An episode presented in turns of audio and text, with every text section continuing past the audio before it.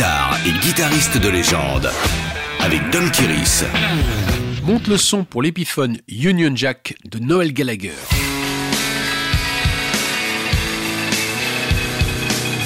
Il est important de savoir que la marque Epiphone a un long passé de fabricant d'instruments de musique. Son histoire remonte loin en arrière avec une famille grecque spécialiste du luth et du bouzouki. À son arrivée sur le sol américain au 19e siècle, le clan a construit des banjos sous la direction du fils Epaminondas que son entourage surnommait Epi.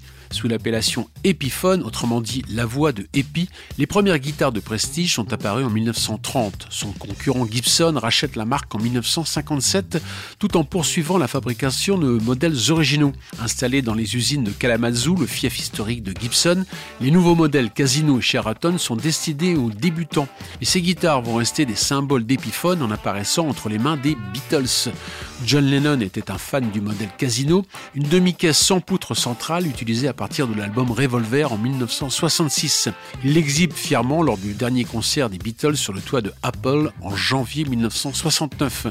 Ces guitares au look résolument vintage ont fortement marqué la descendance des Fab Four, à commencer par Oasis. Noel Gallagher possède de nombreuses guitares, mais celle qui reste gravée dans les mémoires est celle qu'il a présentée pour la première fois au festival de Glastonbury. Le guitariste a marqué le coup en faisant peindre son authentique Epiphone Sheraton aux couleurs du drapeau Union Jack.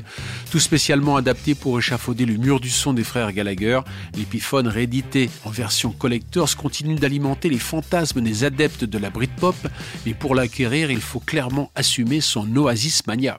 Retrouvez tous les épisodes de Guitare et guitaristes de légende en podcast sur wfm.fr.